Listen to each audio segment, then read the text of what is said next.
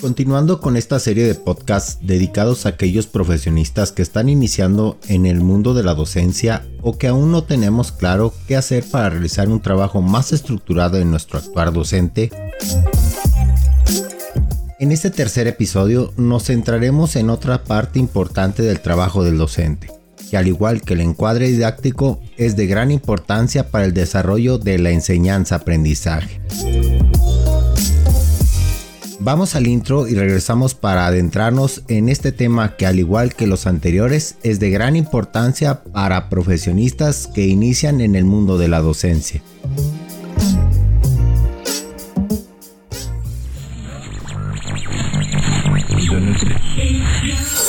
Bienvenidos sean todos al podcast de Descargando la Mochila, donde encontrarás una infinidad de recursos didácticos y educativos dirigidos tanto a maestros como alumnos con un toque de tecnología.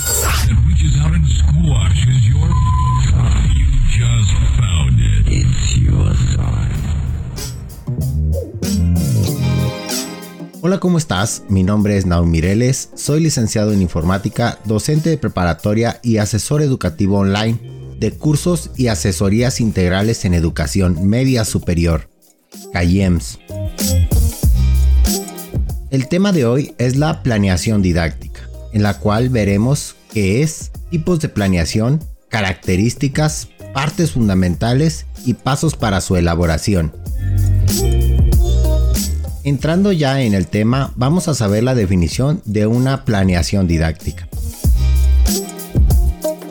Una planeación didáctica es el plan de trabajo que contempla los elementos que intervendrán en las estrategias de aprendizaje, organizándolas de manera que faciliten el desarrollo de sus capacidades metacognitivas, adquisición de competencias, modificación de actitudes en el tiempo disponible durante el curso.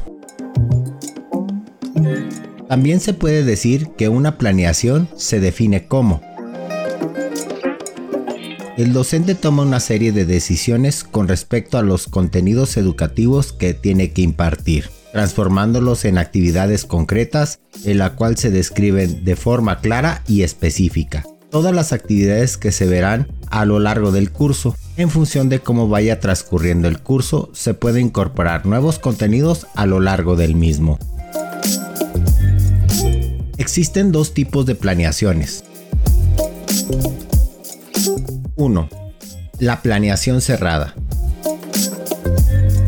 Esta puede entenderse como un proceso burocrático e institucional en la que se espera que se apliquen de manera mecánica las políticas educativas, en secuencias inalterables. Generalmente son programas oficiales que se utilizan año tras año. Por su estructura, este tipo de planeación ignora las necesidades sociales amplias, así como las características particulares del alumno, ya que éste surge antes de conocer a los alumnos.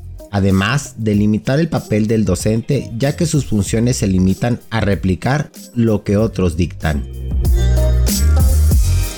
En este tipo de planeación, el docente parte de objetivos de enseñanza-aprendizaje específicos, sumando a un control sobre las acciones que se realizan en el aula.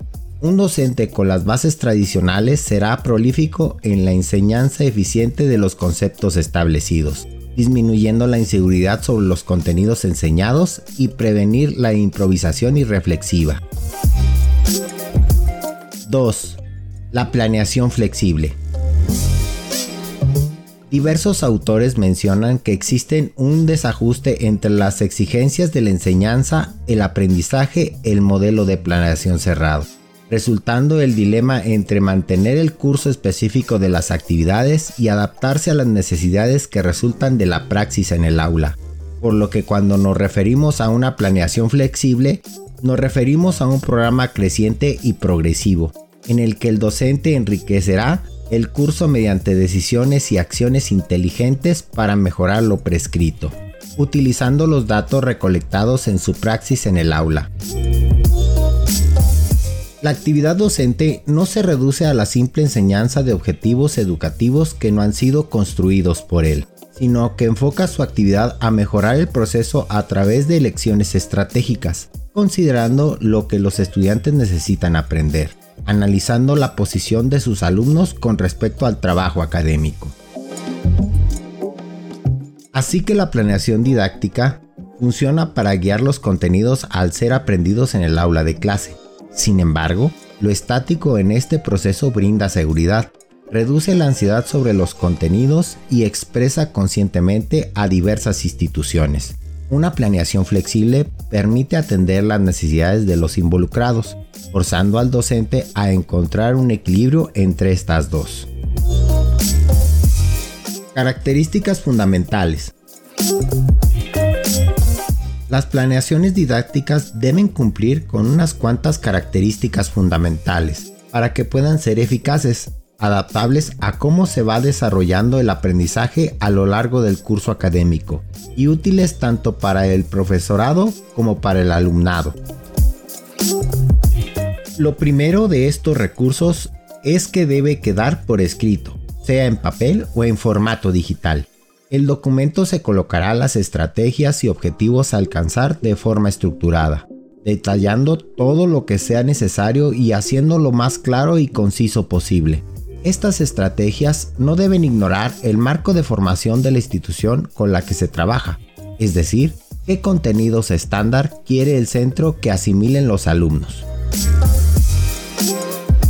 Estos objetivos y estrategias no se pueden decidir de forma individual, el profesor debe acudir a otros profesores que hayan impartido la misma materia en otros cursos para preguntarles cómo han enfocado un determinado contenido o qué estrategias usaron por aquel entonces y cómo les fue.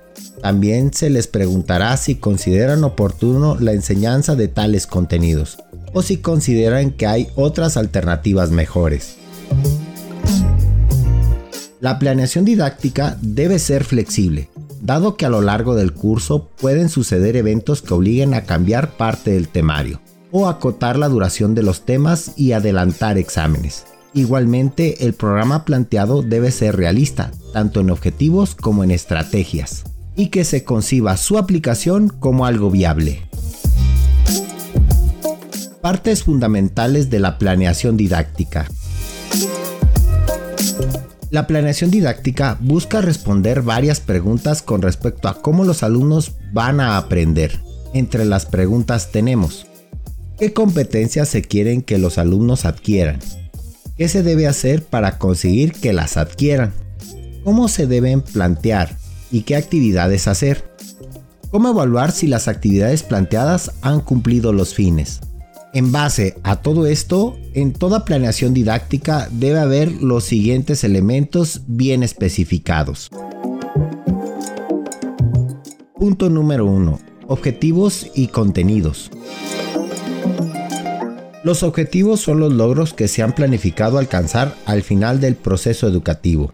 En otras palabras, lo que se quiere que el alumnado haya aprendido por medio de experiencias de enseñanza-aprendizaje las cuales fueron previamente planificadas.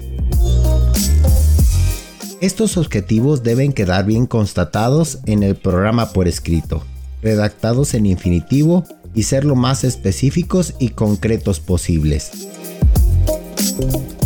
Los contenidos son el conjunto de conceptos, procedimientos, destrezas, habilidades y actitudes que servirán para lograr alcanzar los objetivos propuestos. Punto número 2. Tareas y actividades. Las actividades didácticas son la parte práctica del curso académico. Son aquellas acciones que se planifican con el fin de que los estudiantes asienten los conocimientos impartidos en el aula. Punto número 3. Evaluación del aprendizaje. Por último, tenemos la evaluación de aprendizaje es fundamental diseñar las herramientas de evaluación para medir hasta qué punto el alumnado ha logrado asimilar los conocimientos que han visto en clase. Se debe describir qué va a evaluar, cómo se va a evaluar y en qué momento. Sin embargo, la aplicación de la evaluación no únicamente pretende determinar qué alumnos han aprendido y quiénes no, sino también medir si realmente el programa elaborado y aplicado hasta el momento ha servido de algo. Pasos para elaborar la planeación didáctica. Teniendo en cuenta los elementos que debe tener toda planeación didáctica, ahora pasamos a los pasos imprescindibles para poder desarrollarla adecuadamente. Punto número 1. Establecer los contenidos a impartir. Este es el primer punto por el cual se debe de empezar en la planeación didáctica. Establecer los contenidos a impartir de forma concienzuda es la forma de asegurarse de que se van a dar materiales capaces de informar al alumnado, además de prepararlos para que puedan tomar sus propias decisiones o sean más independientes en futuros cursos. Estos contenidos seguirán tres fases. En la primera se enfocará el aprendizaje en conceptos y teorías, es decir, de manera conceptual. Posteriormente, se orientará al aprendizaje en la forma de saber hacer. Finalmente, se incidirá en hacer que el alumnado sepa aprender a hacer. Punto número 2. Investigar las necesidades del alumnado. Decidir qué contenidos se van a impartir no tiene mucho sentido si no se tiene en cuenta las necesidades del alumnado. Es posible que estos mismos alumnos hayan tenido problemas anteriormente a la hora de aprender conocimientos que suponemos ya deberían tener bien asimilados. Si no se conoce lo anterior, es difícil que puedan aprender los nuevos correctamente. Es por este motivo que es muy necesario que el docente investigue sobre lo que considera oportuno enseñar al alumnado, sobre aquello que realmente vale la pena que adquieran. No únicamente basta con saber lo que han dado y lo que no han dado en años anteriores, además de saber si hay conocimientos de años anteriores que se deberían repasar. También se debe conocer los anhelos de los estudiantes, qué les gustaría aprender, ¿Qué objetivos tienen en la vida si se trata de cursos muy avanzados, como finales de educación secundaria o educación superior? Punto número 3. Definir metas y objetivos al final de las clases. Se establecerán las metas y el objetivo al final de las clases. Es muy importante que se tenga en cuenta el tiempo en el que se cree que se van a lograr a cumplir y a medida que se vaya llevando a cabo la planeación didáctica, ver si se está en sintonía con ellas. Punto número 4. Hacerla flexible. No siempre se podrá cumplir con la planeación didáctica, dado que pueden ocurrir todo tipo de improvisos durante el transcurso del curso. Es por este motivo que es muy importante que la metodología esté preparada para alteraciones siendo lo ideal dejar espacios entre contenidos y para poder incluir nuevos contenidos en caso de que sea necesario, o reformular objetivos y metas. También puede ser necesario hacer cambios porque así lo solicita el alumnado, en la medida en que sus críticas sean justas y fundamentadas. El docente debe estar preparado para poder incorporar cambios en el programa adecuados a estas demandas y que no supongan un alejamiento demasiado exagerado a los objetivos iniciales. Punto número 5. La evaluación. Son diferentes las formas con las que se puede evaluar al alumnado, todas ellas dependientes de la materia que se esté impartiendo o del contenido que se haya visto durante la planeación didáctica, y a modo provisional se establecerán las fechas de evaluación, ya sean exámenes o entrega de trabajos importantes, o también actividades alternativas en función de la situación. Estamos casi por terminar la descarga de esta semana, y como cada semana les dejamos el kit de tecnología para tu lonchera. En esta ocasión son dos aplicaciones que pueden usar tanto docentes como alumnos. La primera de estas aplicaciones es Remind, comunicación segura. Remind es una aplicación segura y gratis para conectarse con su clase. Remind ofrece a los profesores una forma sencilla y segura para enviar SMS a estudiantes y padres. Profesores, monitores o administradores pueden enviar recordatorios, asignaciones, deberes, evaluaciones o mensajes motivadores directamente a los teléfonos de los estudiantes y padres. El envío de mensajes es seguro porque el número de teléfono se mantiene confidencial los profesores pueden ahorrar tiempo mediante el envío unidireccional de anuncios u optar por una comunicación por chat personalizada con un solo estudiante o padre. Con Remind es más fácil para estudiantes y padres mantenerse informados fuera de la clase. Los mensajes pueden incluir archivos, imágenes y enlaces que se pueden traducir a más de 90 idiomas. Profesores, estudiantes y padres pueden descargar la aplicación Remind para mantenerse conectados más fácilmente. Se puede registrar a través de tu número de teléfono o correo electrónico. Al principio te preguntará si eres docente, alumno o padre. La aplicación la podemos encontrar para Android y iOS. La segunda aplicación es Abaco, Enciclopedia Digital. Aprende donde quieras, educación y entretenimiento para grandes y niños. Convierte tu aprendizaje en una experiencia única y diferente. Convierte tu tiempo en algo valioso y sigue aprendiendo cada día algo nuevo.